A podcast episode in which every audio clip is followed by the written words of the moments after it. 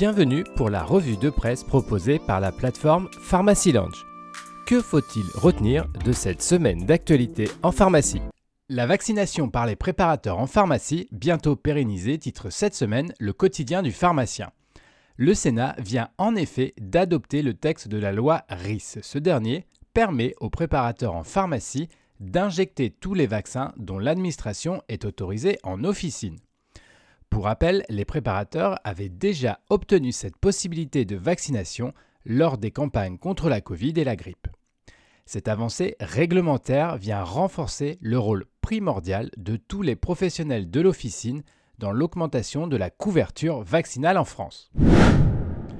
Le moniteur des pharmacies revient cette semaine sur le déficit d'étudiants dans l'article Accès aux études de pharmacie, les bonnes vieilles recettes. On y apprend que la conférence des doyens, face à la pénurie actuelle, a proposé une avancée majeure. Les futurs bacheliers pourraient directement choisir sur Parcoursup d'intégrer les études de pharmacie sans passer par le PASS ou une LAS. L'admission s'effectuerait en fonction du numerus apertus, en particulier des places disponibles dans chacune des 24 facultés de pharmacie françaises. Ce projet de réforme a été soumis par la conférence des doyens aux différentes instances de la profession. Le Paxovid au cœur d'un trafic publie cette semaine la revue Pharma.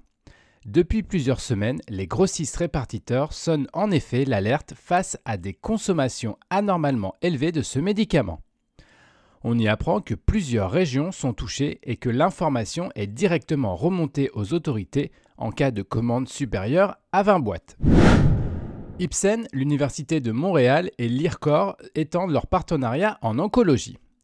Le laboratoire peut désormais travailler sur un projet en phase préclinique avec des applications potentielles en oncologie. L'entité va maintenant manager l'ensemble des activités de développement et de commercialisation du candidat médicament à l'échelle mondiale.